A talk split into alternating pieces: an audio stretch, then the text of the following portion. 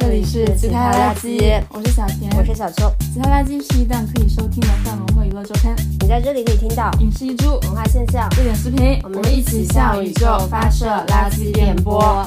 本期节目由 BU 日抛小白盒独家赞助播出。BU 一家女性情趣用品公司首次提出女性情趣用品日抛解决方案，推出 BU 日抛小白盒，一次一抛，便捷又干净。守护女性私处健康。今天我们想聊一个，就是关于一个情感女导师的话题，就是咱们的情感教主。嗯，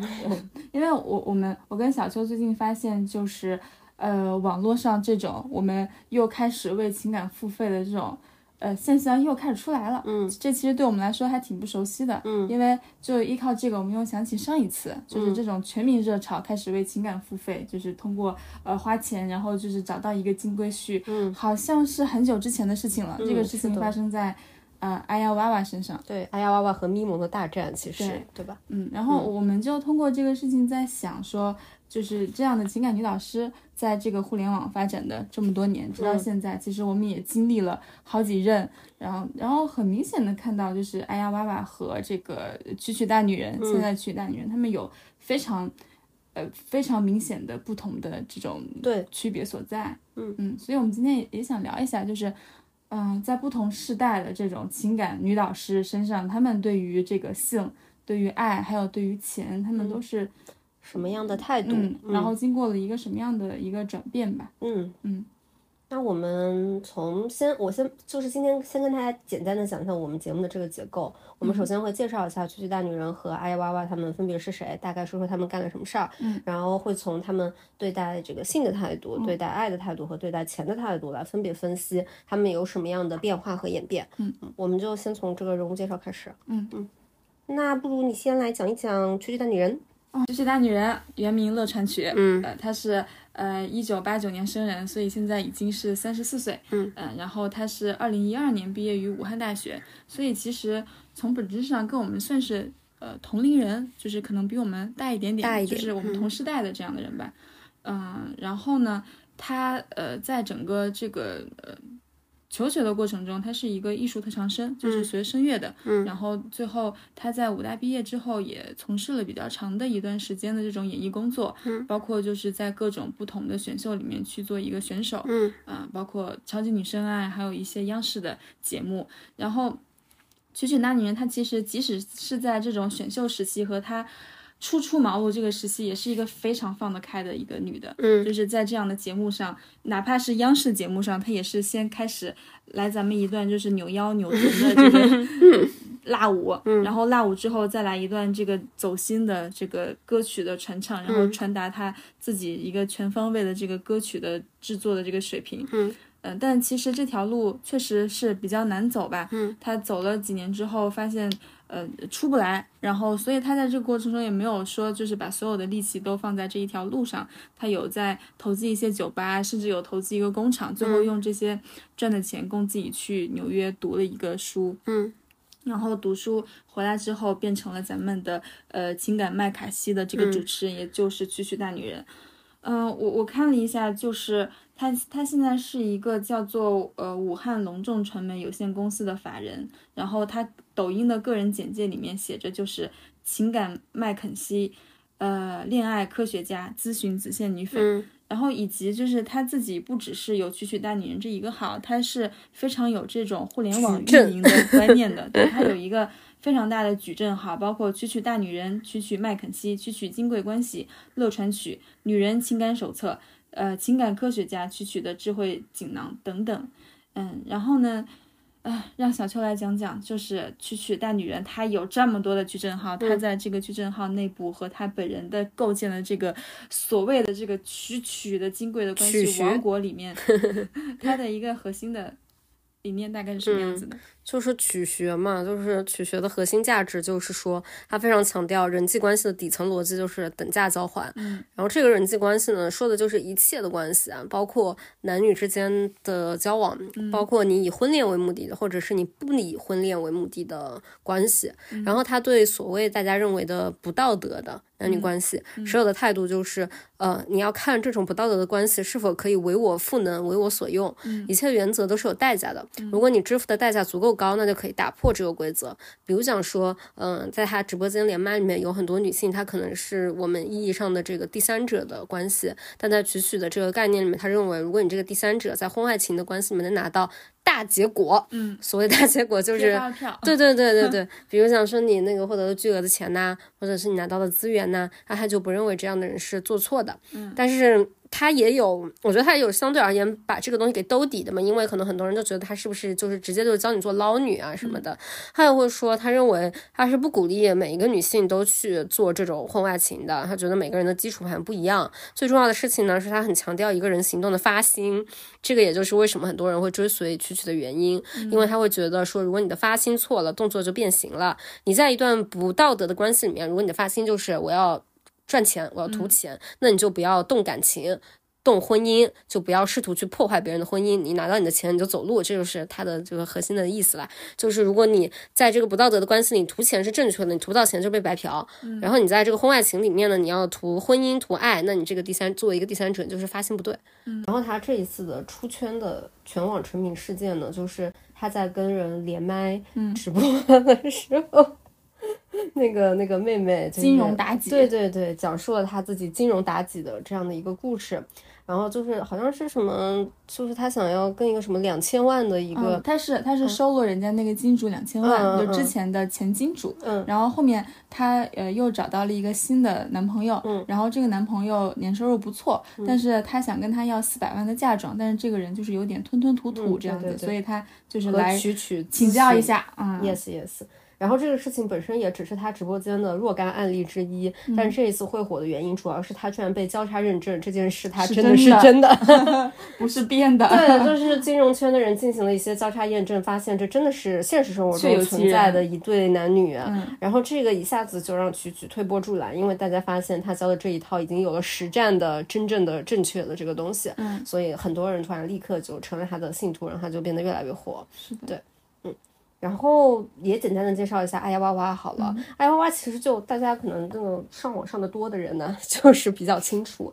爱呀哇哇呢，他是原名叫做杨冰洋，然后他最早出道的时候呢，他是声称自己是这个门萨女神，就是说自己智商很高，然后一四五，对对对，智商一四五，然后他还是猫扑的女神，女神，嗯。然后他走上这个情感博主的这个道路呢，一方面是因为他当时写了非常多的文章，他从进化心理学的角度解释了男女之间择偶的关系，提出了几个著名的名词吧，一个是这个 M V，就是 Mate Value，嗯，还有一个是那个 P U，亲子确定性，对。反正就是伴侣的价值跟亲子确定性，也就是他基于男人从一开始他就会特别害怕自己的孩子不是自己的，就是说你要通过呃，其实就是希望女性能够给男性提供一种非常安稳的，就是我会听你的话，我会很温顺，我不会反抗你来确定，就是这个男人会确定你很忠诚。与此同时呢，你也要提高自己的所谓的 mate value，也就是包括包括但不仅限于给你的伴侣提供情感价值啊，长得漂亮啊，然后能照顾家里啊等等吧。嗯，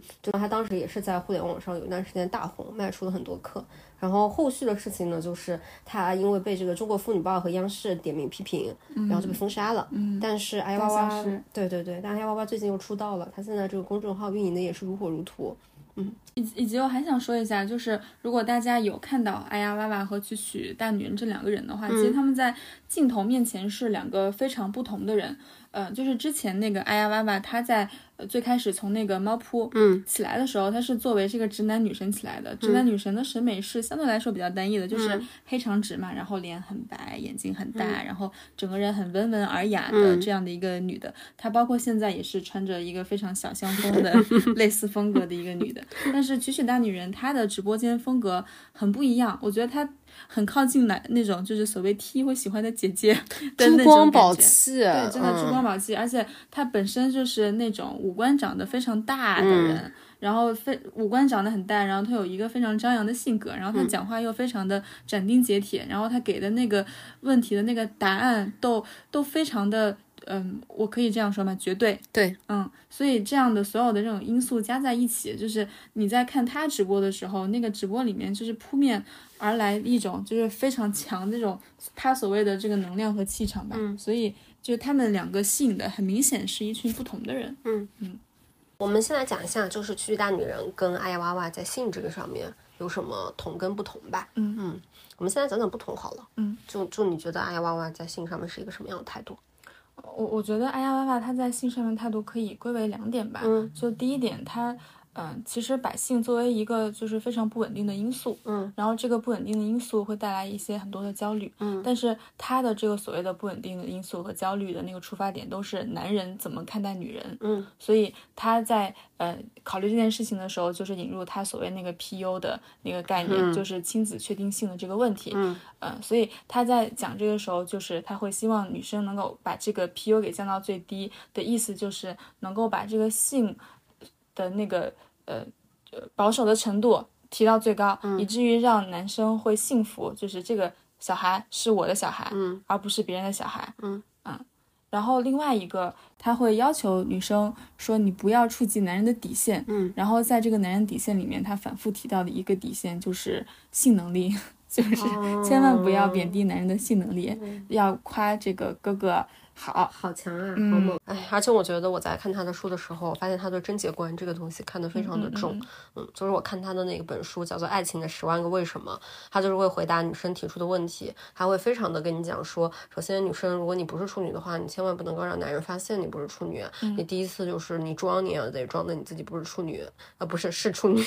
那如果就是你真的实在是瞒不住了，那你一定要说你的第一次是你迫不得已，不是你主动的对一个男人投怀送抱。总之就是意思就是说我跟你之间，你想说的还是我所谓的心理上的第一次。嗯。嗯就是这样吧。嗯我觉得就是曲曲跟爱娃娃比的话呢，他在性的观念上面确实是开放了一些。嗯，因为呃，曲曲跟性的这个主要观点来自于他自己的一堂直播课，叫做《曲曲大女人的哼哈十点半》。这个十点半呢，就是晚上十点半之后，你们夫妻之间做的那个事情，他就把他就是为了怕近，就说十点半。那为了怕我们的这个节目就是遭遇这个小宇宙的那个，我们底下也就把性生活称之为十点半吧。嗯嗯，他就讲这个十点半的时候，他就会说，呃，女生你要首先你要把这个东西放开。他会提到第一点，就是他认为很多的女孩她享受不到这个性上面的十点半的快乐，就是因为你脑子里面有太多的这个封建保守的思想啊，老是觉得我一辈子只能有一个男人。他首先鼓励你多尝试，这是曲曲的相相对而开放之处吧。然后他的第二个开放之处呢，他就是认为你们这个女人一定要满足什么样的生活是一个好女人的生活，叫做呃吃喝睡睡。嗯嗯把这个四样满足就是好女人的生活。这个前三个呢，吃喝睡就是睡觉，最后一个睡呢就是十点半的这种睡觉。所以他认为女人你一定要在这个事情上投入，跟你在吃喝睡觉就是美容养颜这方面一样的精力才可以。就等于说他把呃这个十点半的这个地位。呃，提升了，它不是一个就是如洪水猛兽，像咱们这个瓦姐，就是一生只有一个人，一生只能这一次，就是颇有一点这个概念。嗯，我觉得这是他所谓的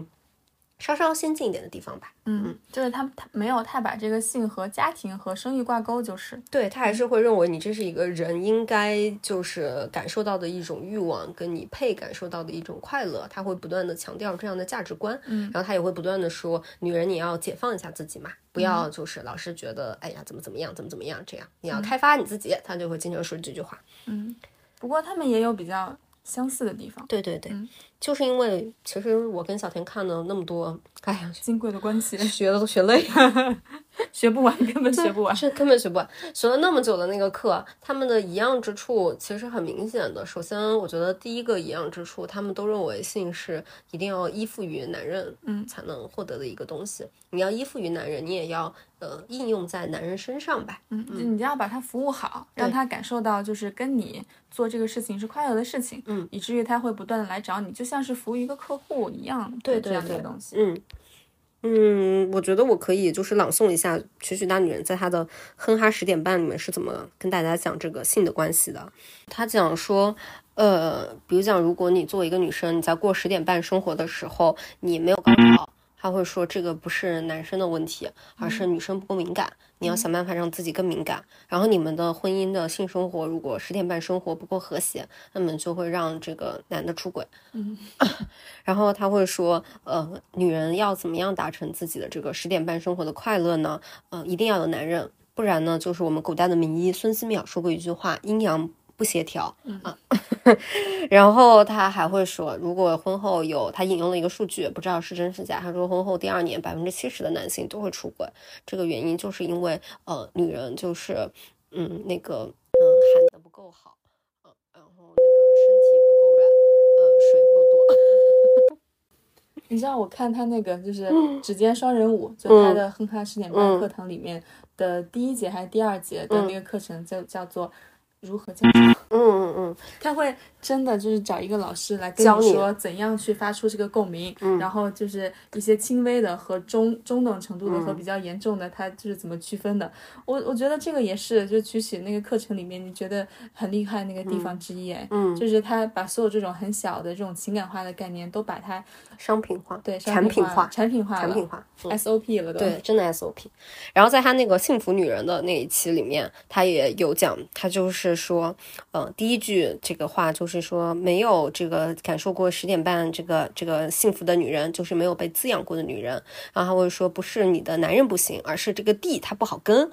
不是牛不行，是地不好耕。然后说，嗯，这个关于很多人说是男人不行才导致十点半生活不幸福这件事呢，他的解释是，是因为这个这个里面的这个小静老师啊，是他请来的专家的解释是，是因为女人自己的设备且练习到一触即发。这样就不挑男人了，然后他还给出了一个这个产品定义的 SOP，什么是一个好产品呢？这个好产品就是清香暖景，就是一个 好产品。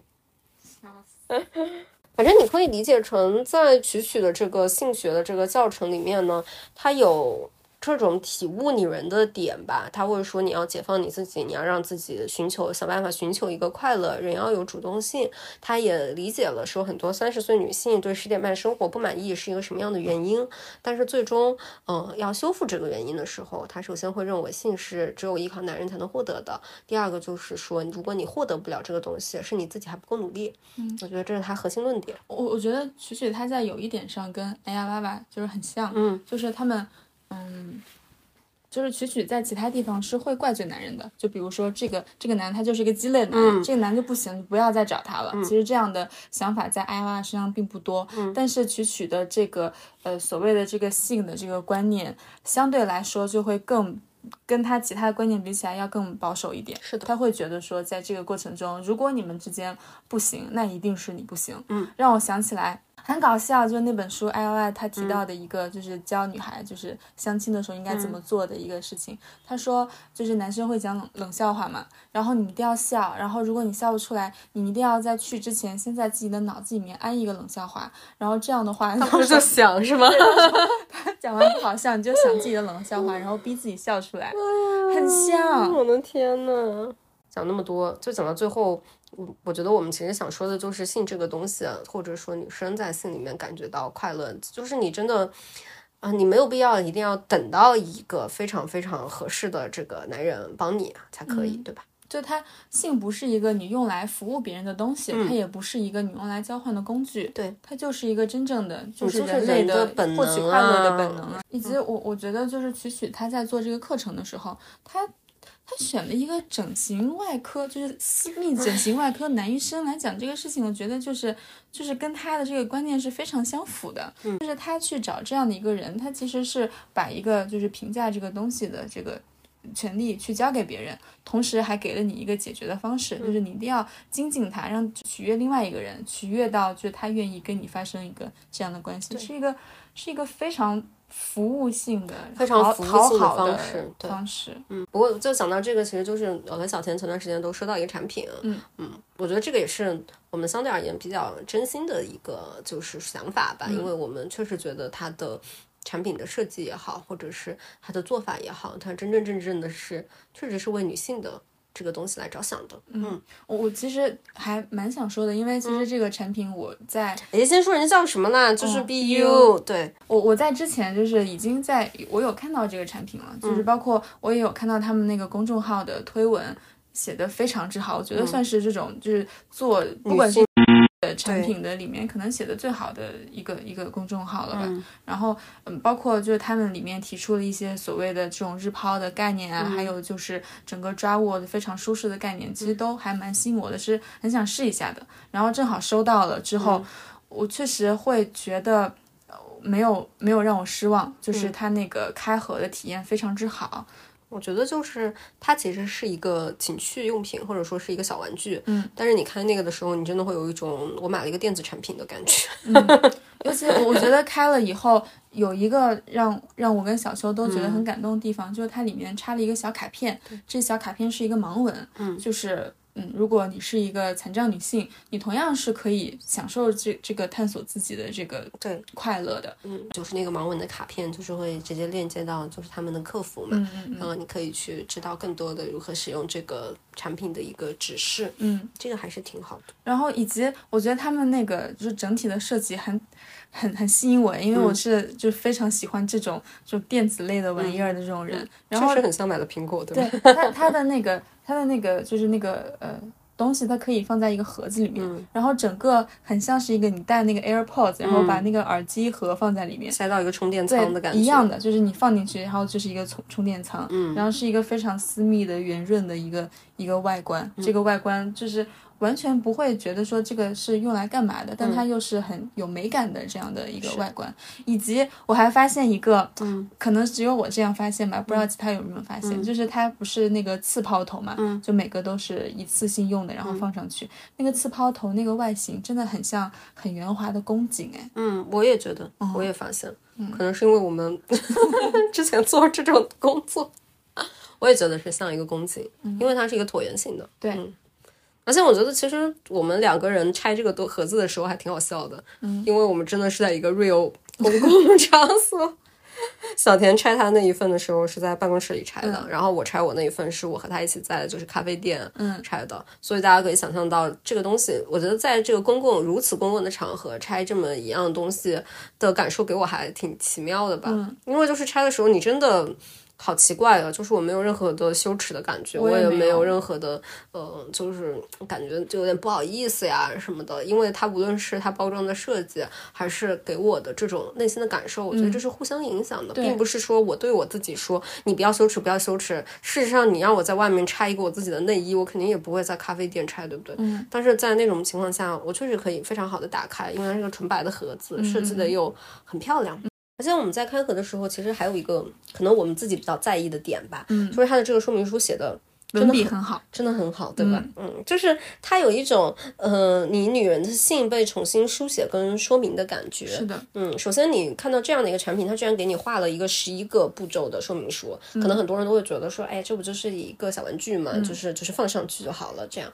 但它的那个十一个步骤的说明书，它其实真的是给你从女性的身体结构开始介绍，包括还给你介绍的时候，你在这个用的过程之中可能会有一些不舒服，这个不舒服可能是因为你缺少了一些可能足够的准备啊，或者是什么。然后我们我跟小田都觉得特别好的一点是，他真的提到了 C 点这个部位的科普，他没有用很多人会说的这个基点的这个说法，嗯，因为真的就是，呃，C 点就是你在你女人身上长出来的，在外部的一个非常确认的一个快乐的开关，嗯，它能够把这个东西重新的显现在大家面前，我觉得就是真的很好耶，嗯，而不是那个若有似无的，也不知道怎么去找，不知道怎么对外部的东西去服务的一个基点，是啊，嗯。总之，这点还让我们挺感动的。是的，是的。以及我觉得它那个产品里面有一点很贴心哎，可能是其他就是做这个东西的人没有想到的一点。我觉得也是因为它会比较真的从女性这个体验出发吧，就是它会给配备着一个湿巾，然后一个润滑液。嗯，是的，这个还挺感人的，其实。嗯。我之前看一个调查的时候，他其实就是会说，为什么有这么多女生对他们的这个十点半生活不是很满意？天呐，我已经曲化了，对这十点半生活不是很满意。嗯，就是因为，嗯，一个是没有做好充足的 foreplay，还有一个其实就是很多时候其实是要用一点润滑的，但是大家可能就不是很愿意吧。嗯，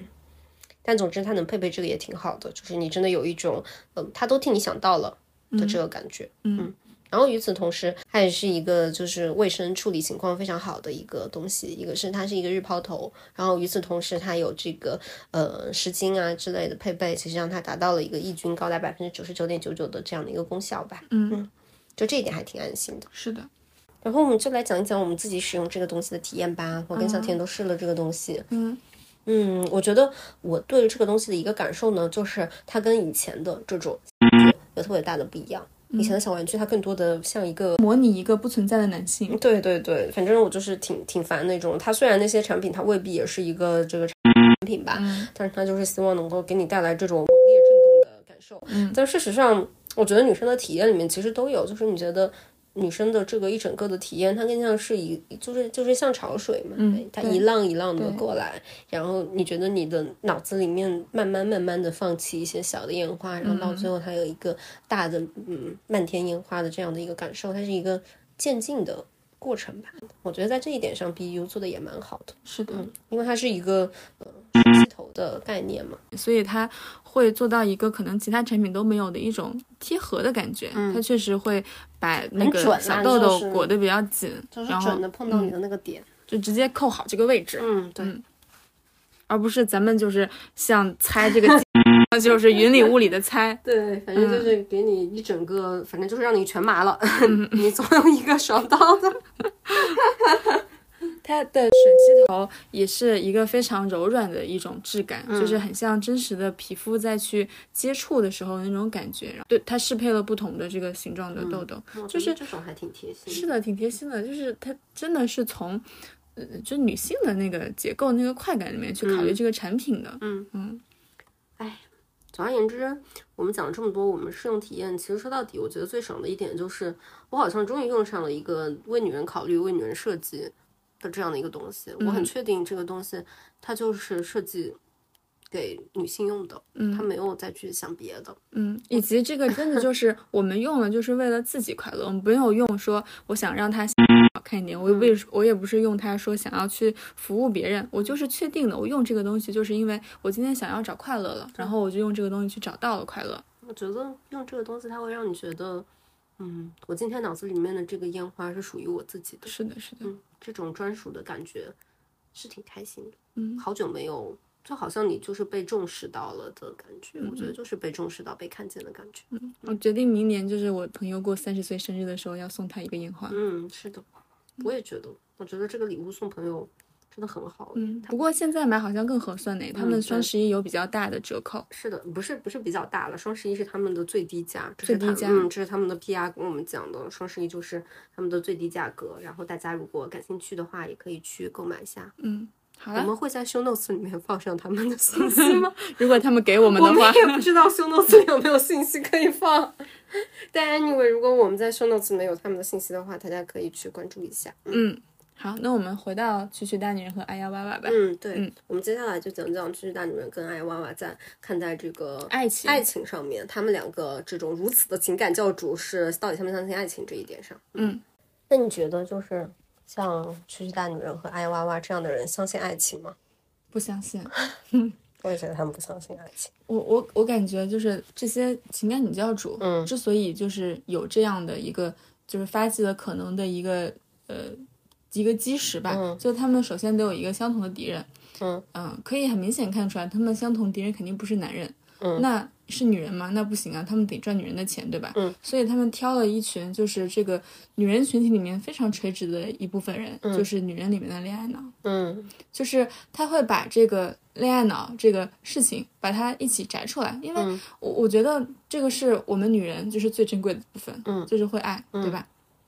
而且会有时候会爱的有点就是过于昏头了，嗯，会不断的付出，然后又又去爱，然后在这个过程中，甚至愿意去赌上自己现实的资本，嗯，就为了去赴一场这样的爱情。那其实。受过苦的人，受完这个苦之后就不想再受了。然后旁边人看到他，就是对一个 maybe，就是他觉得他这个呃对象并不值得他这样的投入。嗯。然后看到有朋友在这样做，他们也会觉得，就是恋爱脑这个东西真的很害人啊。我们女人还是要搞事业。嗯。我觉得这一整套全部出来的时候，恋爱脑这一群人的整个画像就出来了。嗯。当这个画像出来的时候，我们就有一个一起反对的东西。嗯。然后还有一个一起去团结的人。嗯。然后。去做这样的一个事情，所以他整个全部的这个事情发端的基石就是我们是反对恋爱脑的。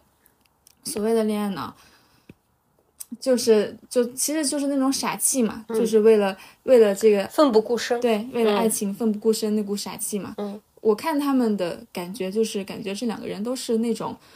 嗯，我很害怕的那种聪明人。嗯嗯，我能理解。嗯，而且我觉得阿呀哇哇跟曲曲的这种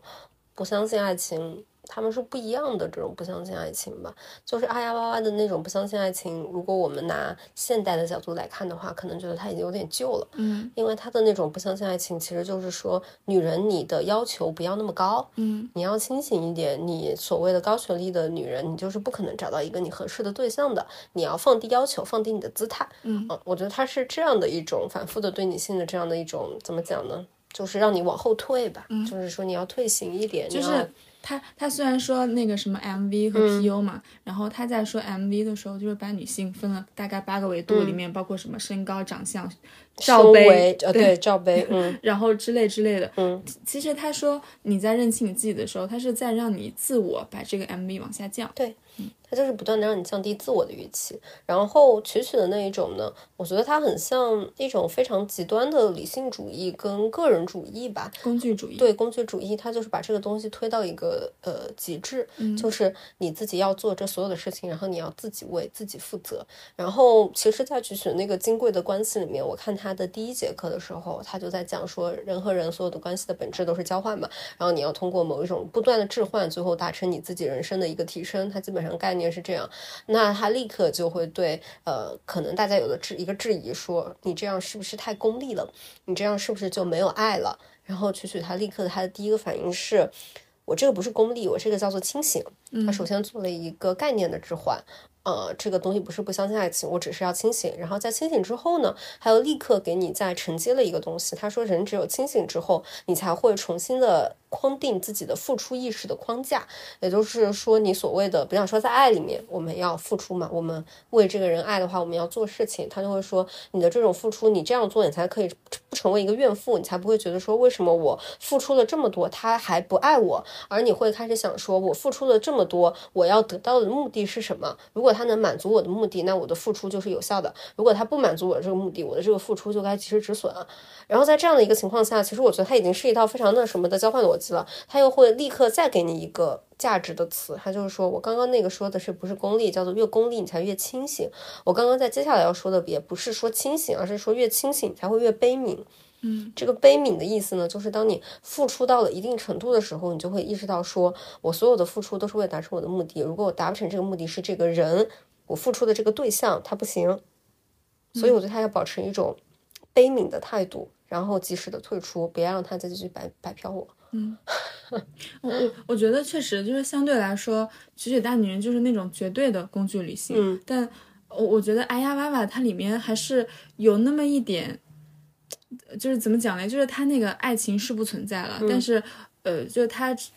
他把就比如说《曲曲大女人》，他是把所有的，就是你要把这个部分，就恋爱脑的部分拿去，你要绝对的工具理性的，最后是为我来服务，对吧？一切为我所用嘛。对，但是我感觉哎呀娃娃他最后把这些东西拿去，他是要为一种就是繁殖服务，就是他的那种所谓的进化理论，最后都导向了这一点，就是。呃，找一个更好的人跟你一起生一个孩子。嗯，是的。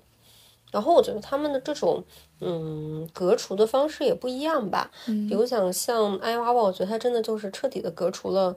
爱情。嗯，我觉得我才我才不是他就是隔除了你一个人在那个里面的你一个直接的感情吧，就是你会不会对这个人产生一种直接的冲动？他跟你讲说，这世界上没有冲动，这个世界上只有计算。然后在《曲曲大女人》里面，我觉得她确实是革除了爱情这些东西的概念。我记得就是有人在直播间里面还有直播切片，就是别人问说：“曲曲，你看了这么多的婚外情，这么多的小三出轨，你还相不相信爱情？”他当时的回答我印象很深，他是这么说的：“他说啊，我当然相信爱情了，我是看透了人的本质，我才更加的相信爱情。”我觉得他这个话的意思其实是他把爱情给降格了。嗯，就是他会说，这个世界上所有的情爱不过如此，最后他都是会有这样的一个，嗯，不好的这个结局的。嗯，而且他其实做这个降格的时候，他也很聪明，就是他不是从爱情开始降格的，嗯，就是曲曲大女人金贵的关系。第一节课，嗯，讲的就是就是这个关系的交换，他是先从母子关系进入的，嗯，他说。不只是，就是他说不只是这种爱情关系里面有交换，那就是母亲孩子之间也有交换。母亲希望得到什么，然后孩子希望从母亲这里得到什么。嗯，他是把所有的关关系的本质都降入到一个很本质化这种交换的里面。他其实如果是到这个程度的话，其实所有的关系之间是没有任何区别的，所有关系都是同样的一种关系。那有什么所谓的亲情、爱情、友情这种非常质地不同的感情的存在的？地方的？没有啊，它就是降格一切的关系，对一切的，因为它它就是它的所谓的底层逻辑，就是一切的关系最后都是一种置换。嗯，我觉得他们他们两个还有挺有意思的一点啊，嗯，就是嗯，就就是我我觉得是他们两个相对来说有一点点进步的地方，嗯，在这个方面，就之前我们呃见到的比较多的互联网上的这种称谓，都是对女的的这种，就比如说说这个女的她是一个拜金女，嗯，然后这个女的她是一个。呃，绿茶，嗯啊，反正就是之类的吧，就是给这些女的一些一些定义，呃，身份定义，然后去更好的归类这些人。嗯，然后阿呀娃娃和曲曲也在这个过程中做了这种分类，比如说曲曲他是做了这种呃皇帝男。嗯，呃，然后生意男，嗯，鸡肋男，嗯，就是皇帝男，就是会很不吝啬的给你这些东西，还有一个伯乐男，就是会培养你，对，然后生意男就是会跟你之间去做这种交易，就他也他和你一样懂这个东西，所以你跟他在他这边要一些东西是很难的，然后鸡肋男就是你拿不到嘛，然后在这个哎呀哇哇这边，他的那个呃分类就是把男的分成就是石头男、嗯，步子男和剪刀男，对。就是步子男有点像这个皇帝男，就是会给你一些东西吧。然后石头男一些，权利，嗯，石头男就是那种磐石无转移，嗯，会把你看得比较紧。然后剪刀男就是那种，呃，小白脸吧，嗯，到处留情，然后留不下来这样子。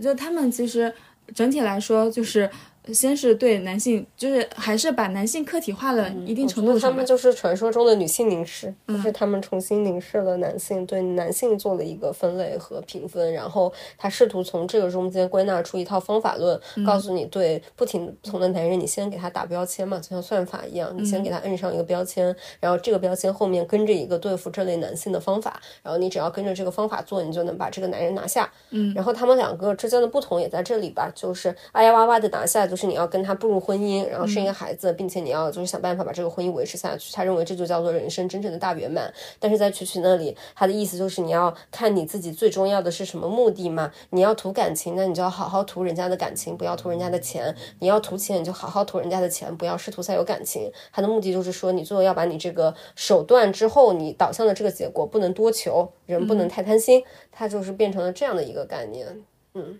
嗯。以及我我觉得这种给人打标签的这种行为，就是它也是一个非常工业社化、工业工业社会和效率化的一个行为。就是你在打的标签，首先是因为你要对他们进行分类，你要对他们进行分类，原因是因为你挑花眼了。嗯，是你先有了一个进入这种男人的市场里面挑花眼的这个前提，然后你就开始给他们分类，分类之后给他们打标签，打标签之后就进入了这个流水线生产，就是所谓的流水线捞女的一个下一个环节，就是就是怎样从他们身上套取到足够多的利益。所以，我我在听那个金贵的关系的时候，本人在这边就是大做功课哎，嗯，笔记啊，每节课笔记，我昨天也做了，就是他真的信息量太大，太大了。他每节课就三十分钟，他真的是好多东西哎。他他会在每节课讲完之后，还会给学员布置一个作业，嗯。然后这个作业就类似于说，呃，你们两个已经交往一段时间了，嗯。然后这个时候呢，你想要要一个 maybe 就是四十万的包，嗯。你你回去要怎样用一个他的什么价值理论跟他讲，然后这个话会比较容易接受，嗯。然后大家学员们在听完这个课之后，就真的会把自己的话扔到那个就是课程群里面，然后大家就对这个话进行打分，嗯。就是。呃，给我的感觉就是这整个从从就是挑人，然后打标签，然后进行到下一步的呃去做分类，然后再到下一步的就是很很标准的模式的去做一些呃语义的替换和说明的一整个流程，嗯，其实还挺惊悚的。我觉得一方面是惊悚，一方面我也真的觉得他很就他这一点上很厉害，就是他的这个话术真的就给设计的非常的呃闭闭环吧。就是我看他那个《金贵的欢喜》里面，就刚刚说那个要钱的嘛，怎么问别人要一个四十万的包，他就会说你一开始你要做一个东西叫做浅植入，嗯，就是你要时不时的在生活里面提说，宝宝你要是买一个这个东西给我该多好呀，但不是问他真的要，然后你浅植入之后呢，是我的本，你是不是记了他的那个公式啊？是的，是的，嗯。浅植入，然后表达理解。嗯，对，然后表达理解，然后就是说，哎，我能理解，如果他这一次没有买给你，嗯，就是你不能直接跟他说，压力太大了，对，宝宝压力太大了，宝宝就是能理解为什么你没挣这个钱没给我买，然后但与此同时，你还要坚定你的憧憬，憧憬对吧？你看我都记得，天呐，真的是。然后你等到下一次的时候，你觉得有这个机会的时候，你一定要跟他提，宝宝上一次你没给我买那个东西，这一次你可千万不能忘喽。就总之你要按照这一套的话语体系来不断的提出你的要求，嗯。而且当你就是觉得可能你学到这里的时候，你心中可能会产生一丝，就是哎呀，这样的话是不是把人和人之间的关系弄太功利了？曲曲又会立刻跟你说，这一套你不仅可以适用于情场，你还可以适用于职场。你这个时候瞬间你就觉得你没有什么压力了，感觉好像跟老板谈这个理所应当。确实，就是大家在说曲曲带女人和哎呀妈妈一个不同的一点，就是因为哎呀哇哇他只只给了一条路径，就是女的结婚就是要结婚，而且他会把那种没有要结婚在职场大职场上打拼的女生放到一个很低的低位上，就觉得她们就是身上有了更多的雄性气质，这是不好的。然后以及他们会变成女汉子，没有男人来疼。嗯，但哎呀哇哇就相当于是给了两条路嘛，你一曲曲给了两条路。哎呀，就曲曲，一方面你可以去打这个男人工，然后你这个男人工打不通的时候，你就去打这个社会工嘛。嗯，是的，就哎呀。我很难忘记那个哎呀哇哇参加那个姜思达的节目《透明人》的时候，他说了一句哎呀哇哇谈女权，嗯，就是给大家朗诵一下他是怎么说的。他说：“我永远不认为男女平等，所以也不会像女权主义者那样去争取所谓的平等。争取根本就是不平等社会才会出现的产物，在一个不平等的社会去争取平等，那不是缘木求鱼吗？就是哎呀哇哇认为的啦。他认为就是现在的这个社会它就是很烂，所以我要在这个烂的社会里面。”找到一条我自己的男女之间的求生之路。嗯，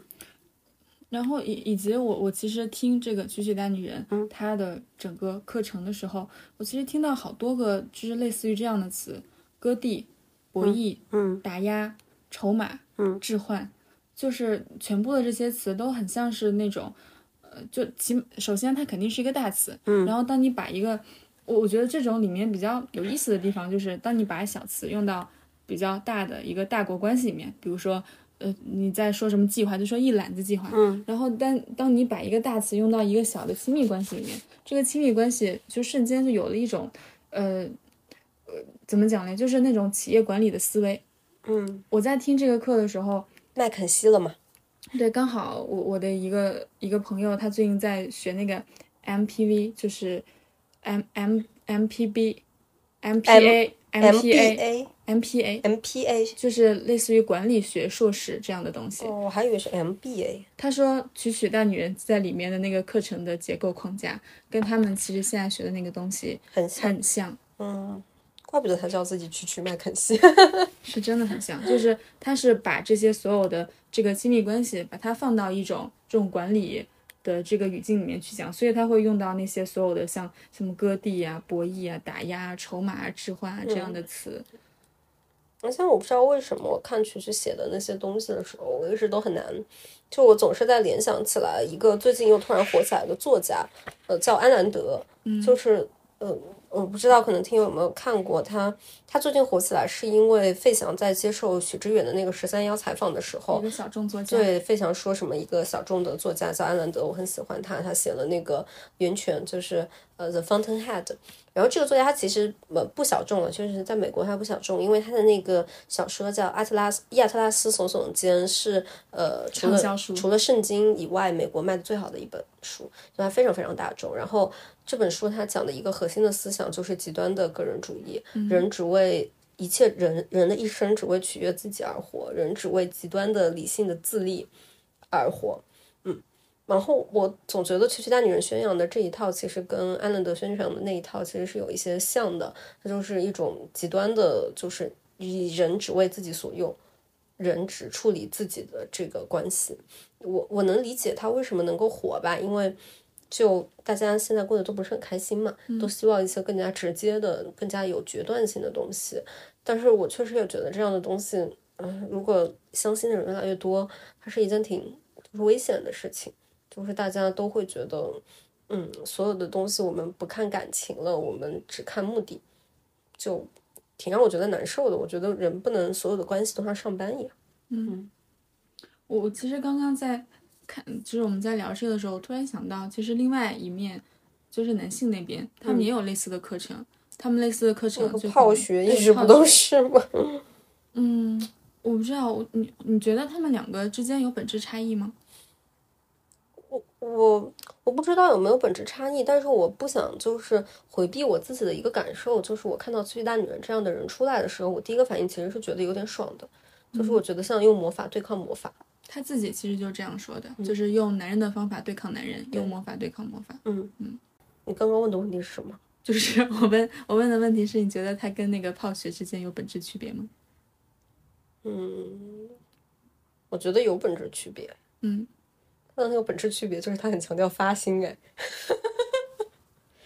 他很强调发心，就是就是他很强调一个点，就是你人不能什么都想要。就是你不能既想要这个大佬的理，又想要这个大佬的情，嗯，当然他没有说没有说过 要大佬的身体，我觉得大佬没有身体吧，可能，嗯，他他会强调这个嘛，然后说你发心要对，发心错了你就动作变形，动作变形你就是活该失败，对吧？但我觉得你说在 P V 的那一套里面，我确实觉得他是男人什么都想要，哎，他要这个女人的所有嘛。在泡学里面，你不仅要这个女人跟你结婚，还要让这个女人为你生子，你还要这个女人家产万贯。他会经常说，你要找到一个呃，就是各方面的条件都比你更好的女的嘛，然后你攫取她的所有，通过婚姻、家庭跟孩子，把她死死的绑定在你的身边。嗯，我感觉可能某种意义上这个东西是有一些不同。嗯，我我我觉得就是，其实当时看起来。其实泡学跟哎呀哇哇那一套和他们的那个受众人群可能更分分庭抗礼一点，嗯，就是哎呀哇哇那一群，就是他的受众可能相对来说不是那种要钓大佬的人，而是就在他们的眼里，在起码在哎呀哇哇眼眼里，呃，当时程序员是非常炙手可热的，嗯，就觉得程序员是一个非常好的一个结婚的一个对象，然后也是普女在生活中要抓住的这样的一个优质的对象，这样子吧，嗯，然后分到另外一边就是。泡雪这边，其实那些男性都是相对来说社会资源非常少的一些男性，嗯，同时他们又想要就是怎么讲嘞，就是以小博大，改造自己，以小博大，嗯，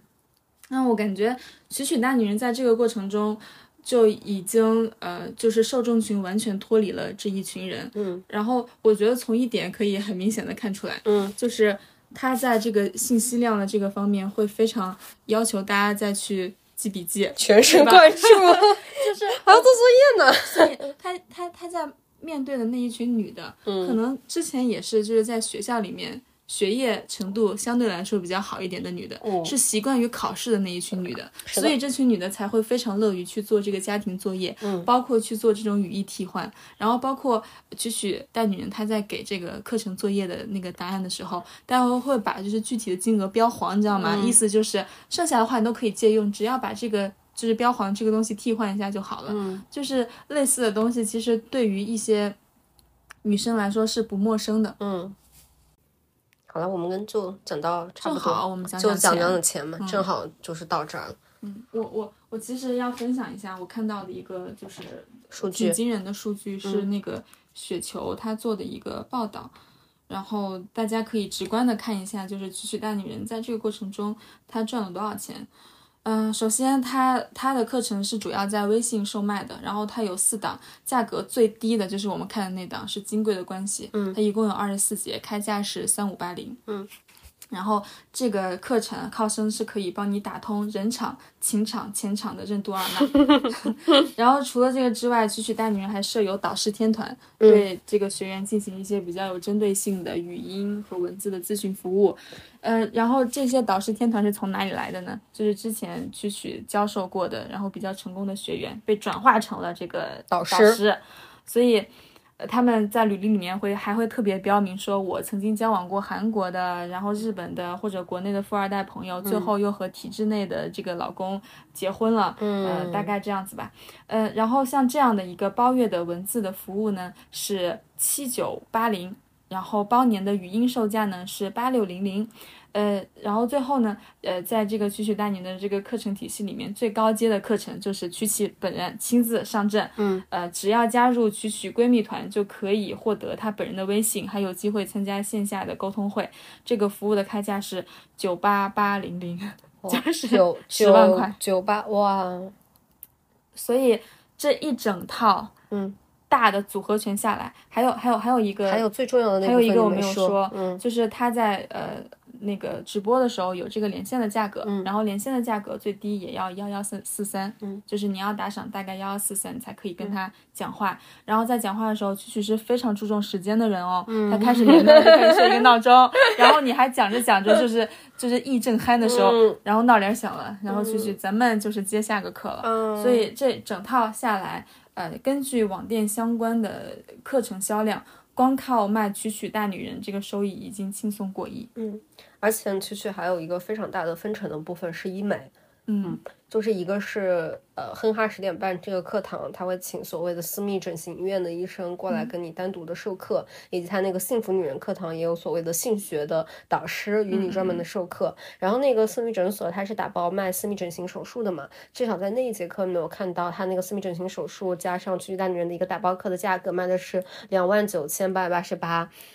一个手术，对，而且当然，你显然你做了这个之后，你后续肯定是有无穷无尽的那些东西嘛，以及它还有医美的分成，就它很多课，它到最后都会卖到说你要打水光呀，打各种各样的医美疗程啊，这个医美疗程的价格也是非常之贵，它光是靠这个里面的抽成，可能还有一个很大一笔的收入是来自于这边。嗯。这个人是一定会赚钱的，因为他的这个目标客群是现在中国最有消费力的一群人，然后又又是这个最有消费力一群人里面最年轻的一群人，又有非常焦虑的想要去去把这个事情做转变的这个动机。嗯，他不赚钱谁赚钱啊？而且某种意义上，他的知识付费，其实我觉得他也卡中了一个很那个的点呢，嗯因为所有的知识付费，其实到最后最怕的是盗版。嗯但是像在曲曲没火之前，他的东西里面真的没什么盗版，因为他的课卖的太贵了。嗯，我要是一个做盗版的，九十九我愿意买一下做盗版，对吧？一百九十九我也愿意买了。那你三千多块钱、六千多块钱，我怎么买了做盗版呀？当然现在大家就知道有这个回报比了，可能有人去做盗版。那一开始真的，我觉得他很好的杜绝了知识付费的盗版现象，因为它卖的太贵了。嗯但我我我觉得就相对来说，我们说曲曲嘛，因为我我觉得大家对于他去赚这个钱的感受没有很多恶感，因为他和他自己本身倡倡倡导那一套东西是非常的知行合一的，就是他就是要赚钱嘛，人家就是赚到钱了嘛，然后他就是要傍大佬嘛，人家就要去傍一个大佬嘛，就最后都合归到他本身说的话那个当中去，他中间没有那种很大的变形那个缝隙，但我觉得相对来说，哎呀哇哇。我看的时候，我就觉得很那个，嗯，就是我在看他那本书的时候，他的我看那本书叫做《如何得到你想要的婚姻和爱情》，嗯，他在那本书里面其实讲了非常多个，就是他是对这个女人拼事业有一个非常直接的恶感的，他就觉得拼事业给你带来了一一层不属于你的这个男性气质，这种雄雄性气质对于你的女性气质是一个很大的损害，PU 爆啦！嗯，对，PU 爆了。所以他在这个过程中呢，就是会没有特别鼓励女性在这个过程中成为一个所谓的女强人和女汉子，然后他更希望说你能够呃让家庭赚到钱，让这个老公赚到钱，而不是让你赚到钱。但同时，阿亚哇他自己在做什么呢？他在这个淘宝上开设网店，现在在贩卖化妆品、护肤品，他还有服装店，他还兼任模特，然后他是四家公司的创始人，他还是一些公司的高管，以及他还做一些付费的，就是心理咨询的服务。现在这个心理咨询服务这个公司也做得非常不错，嗯，据说有做到行业第二这样。而且哎呀哇哇现在复出了，大家看的话会看见他重新回到了公众号，嗯重新开始更新做他的个案咨询。嗯，就是他们确实都是聪明人，嗯，都是聪明人，只不过一个是相对来说比较知行合一、逻辑自洽的聪明人，另外一个就是，嗯，怎么评呢？我也很难评呢，我就是不想评，因为我看了最新的哎呀哇哇发的那个东西，我真的会有点生气。嗯我就是给大家朗读一段吧，让大家 get 一下哎呀哇哇现在是什么样的点评风格。最近有一个人，她说她老公出轨了。然后那个人是这么写的：我九零年幺六二九十八斤，海归硕士；我老公八七年幺七二一百三十五斤，自考本科，均非读非处，均来自农村农村，原生家庭我家境优于他家。然后呢，这就是他写的一个概括。然后他就会说，呃，我最近发现呢，我老公出轨了。然后我跟我老公谈了这个事情，我老公说他只是喜欢聊骚。请问瓦姐，我现在应该怎么办？然后接下来就是阿呀哇哇的回复，他说的第一句话就是，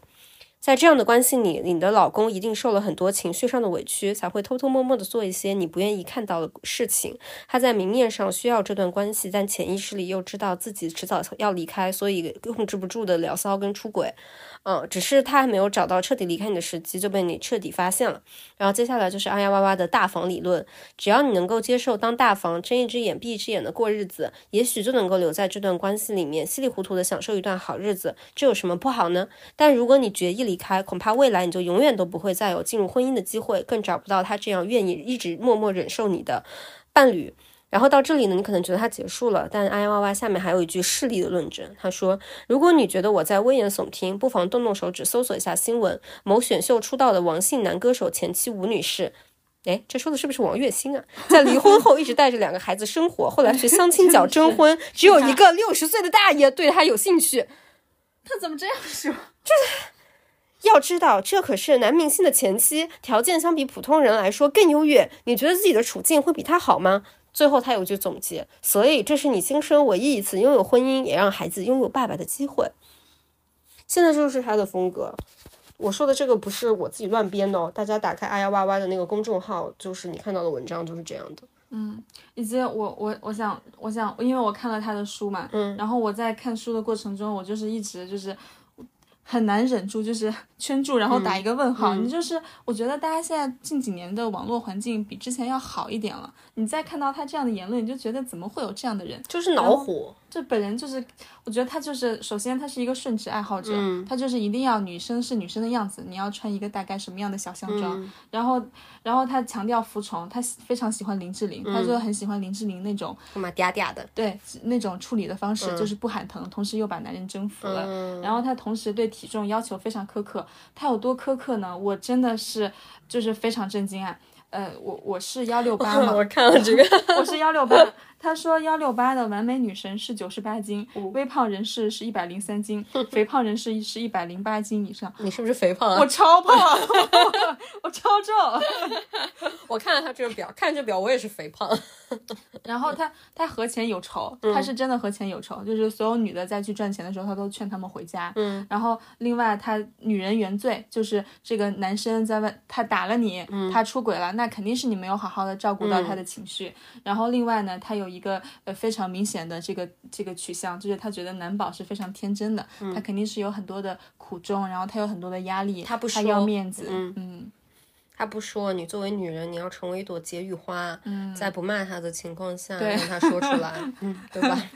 这是他的核心思想。而且他还要你，就是要要多么的善解人意呢？呃，人家回家的，呃，回家下班的这一个一个小时之内已经太累了，这个时候你不要去烦他，你把娃给照顾起来，等人家就是呃就心意比较顺了，你再去问问他你最近有什么压力呀，再给他就是疏导一下。反正就是你得成为一个就是像嬛嬛那样的人 才行。嗯，就是你，就是老公，她老公是皇帝嘛，她老公是皇帝三妻三妻四妾，然后你要在这个里面顺从他的心，说朕是属于后宫所有女人的，你只是在嬛嬛这里暂住一会儿。其实大女人起码她有一个合理的地方，就是她起码傍的是真大佬呀，对吧？她得验验验验验验一下人，验身是不是真金白银。她先要看一下到底是不是真有米，然后在真有米的情况下，你再想一些办法。然后她会跟你讲说，千万不能被别人白嫖了啊，图不到图不到钱就要赶紧走。哎，行吧，反正这就是咱们这个娶娶大女人跟哎呀哇哇在这个钱上面不同的态度。嗯。嗯，我们可能接下来就想再跟聊一聊最后一个问题，就是为什么这样的一种贩卖情感的方式一直以来都如此的火热？嗯，一直是一门生意。嗯。嗯，我我感觉就是虽然我们这一期节目里面只提到了哎呀哇哇和这个区区两个人，嗯，其实中间有过好多好多人都赚过这个钱，嗯，包括我们刚刚提到的有咪蒙，嗯然后其实我今天看到的时候还还想到一个很古早的一个人，不知道你记不记得，叫陆琪，哦，我知道，我知道，我知道，就那个戴了一个黑框眼镜的那个，对他赚了？很多很多钱。还有一个人，就是以前那个《非诚勿扰》的那个乐嘉那个什么颜色心理学，嗯，他也是挣了很多他们。而且我我他们真的赚了非常非常多嗯钱。现在其实还比较好，就起码这个钱是女人交给女人，女人挣的。嗯之前真的是男人教女人赚钱哎。是的，嗯，他们都赚了。嗯，还有 PUA 的那些嘛，嗯就是泡血的那些人，都是赚很多钱的。所以这种市场就没有断过。虽然我们只提出两个人，但嗯是不停的会有。我我感觉除了曲曲大女人，后面可能会出现一个新的流派的嗯另外的一个大女人出来，来教我们就是怎么在这个情感里面获益。快速的获得这些东西。嗯嗯，你觉得这为什么呀？嗯，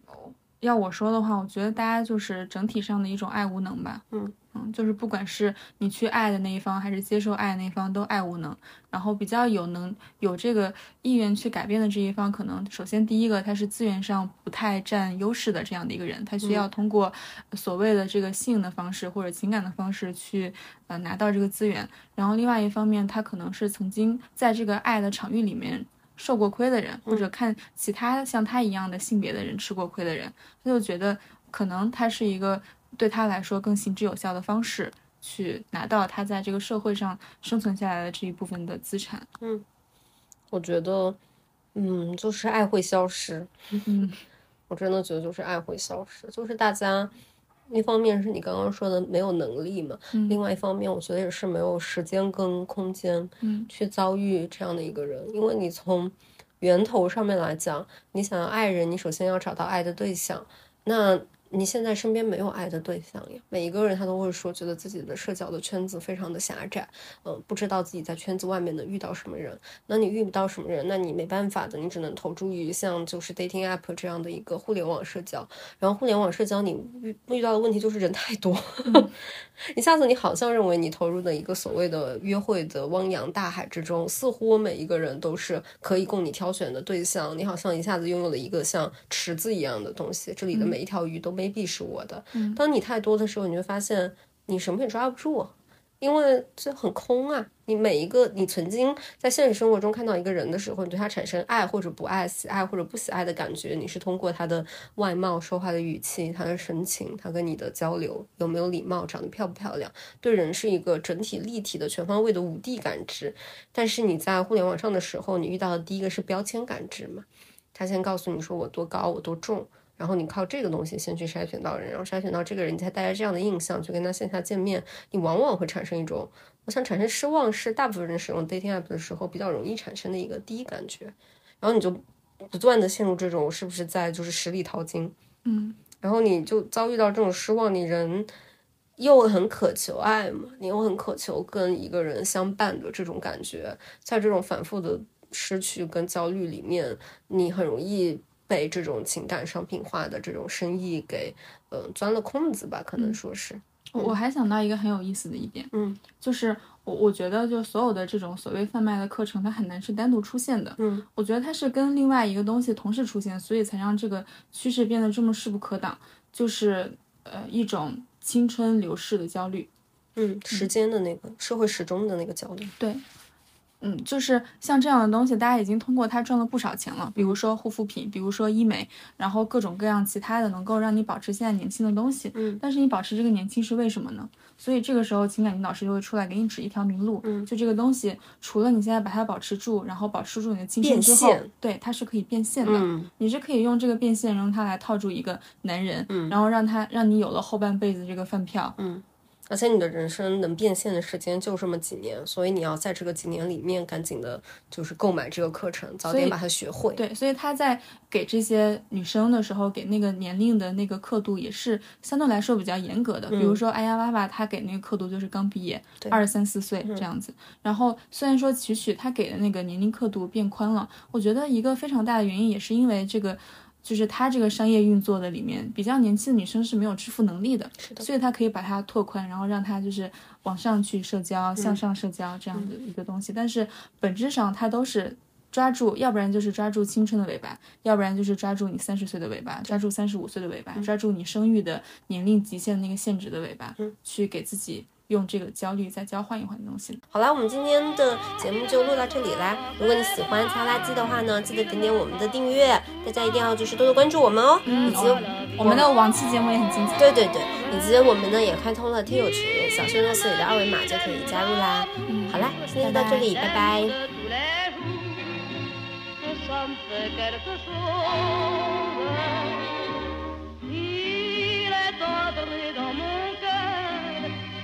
Une part de bonheur dont je connais la cause.